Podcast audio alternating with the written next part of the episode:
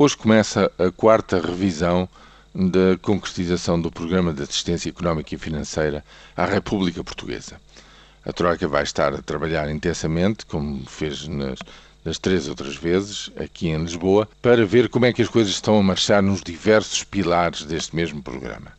O primeiro da banca deverá estar a concretizar o reforço dos capitais próprios na banca portuguesa, deve estar a concluir-se esse processo de forma a que todos os rácios estejam a ser respeitados pelo conjunto da banca até fins do mês de junho. BCP, BPI e Banif é sabido que vão recorrer a capitais públicos. Esses programas estão a ser seguramente uh, revistos e, e, e, serão aprovados pelo, pelo, Banco de Portugal e, portanto, aí, aí está um, um, dos elementos que o, uh, o, o, BCE e quem, quem do BCE vem a Lisboa vai ter que, que trabalhar com as autoridades portuguesas, provavelmente concluir-se-á que dos tais 12 mil milhões que tinham sido disponibilizados para este fim, apenas uns 4 mil milhões, pouco mais do que isso, acabarão por ser utilizados pelos três bancos que citei.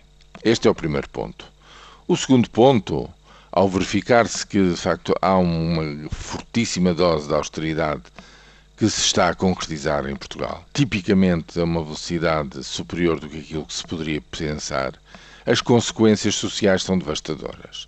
Entre o terceiro e o quarto exercícios de revisão, verificar-se-á um alastrar e um aprofundar da crise social, com o seu, digamos, epicentro no, no alastrar do, do desemprego, a uma velocidade como nunca antes tinha visto antes neste país.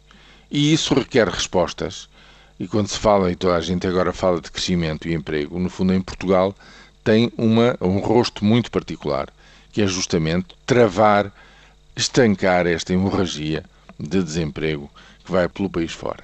Com quê? Com que dinheiro? Bem, por mais que eu pense, não creio que haja dinheiro fresco em lado nenhum. O que há é poupanças uh, uh, em excesso nos, numas partes da Eurolândia que poderiam e deveriam ser mobilizadas em favor dos outros que precisam justamente de investimento como pão para a boca para produzir, digamos, desenvolvimento, crescimento e emprego.